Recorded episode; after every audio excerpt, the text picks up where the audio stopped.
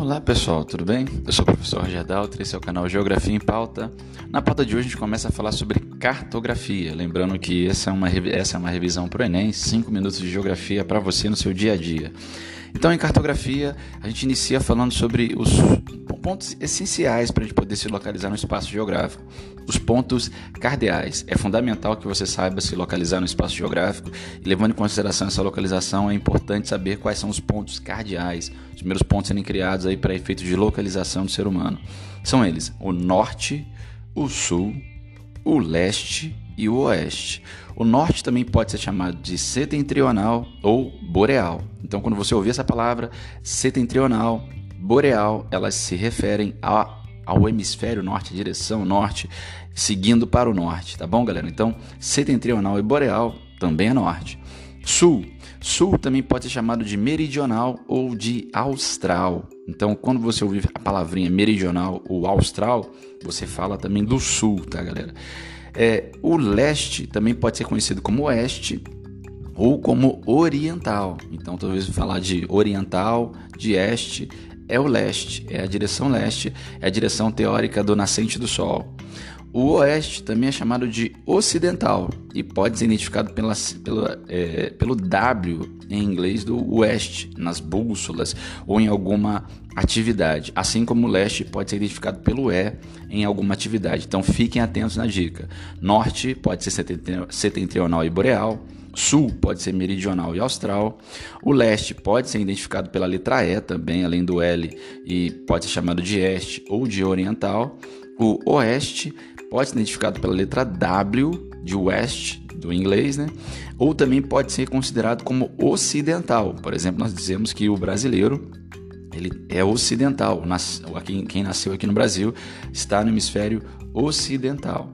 Para efeito de localização, para além dessa, ideia, nós precisamos também compreender a ideia das linhas imaginárias, paralelos e meridianos, as latitudes e as longitudes. Os paralelos são circunferências são traçadas de forma, de forma perpendicular ao eixo imaginário que atravessa os polos geográficos norte e sul, tá, galera? O Equador é o paralelo mais extenso, com, mais com cerca de 40 mil quilômetros de extensão. São linhas que são tracejadas sobre mapas que são linhas horizontais traçadas sobre o globo terrestre para efeito de localização, podendo ser norte ou sul ou estar sobre a linha do Equador, que é o ponto neutro entre elas, que é o momento da divisão.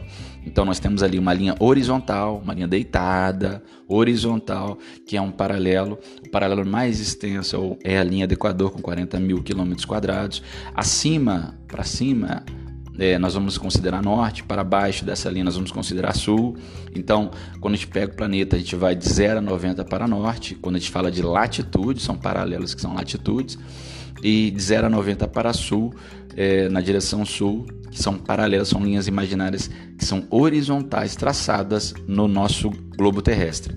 Importantes linhas imaginárias de paralelos: Círculo Polar Ártico e Círculo Polar Antártico, ambas com 66 graus e 33 minutos o ciclo polar, polar, ártico no hemisfério norte, o ciclo polar, polar, antártico no hemisfério sul, o trópico de Câncer e o trópico de Capricórnio, o trópico de Câncer no hemisfério norte, o trópico de Capricórnio no hemisfério sul, cortando inclusive o Brasil, ambos com 23 graus e 27 minutos, e a linha do Equador de 0 grau. Essas são as cinco principais linhas imaginárias de paralelos que estão ligadas às latitudes, são latitudes que são importantes para a gente compreender, tá bom?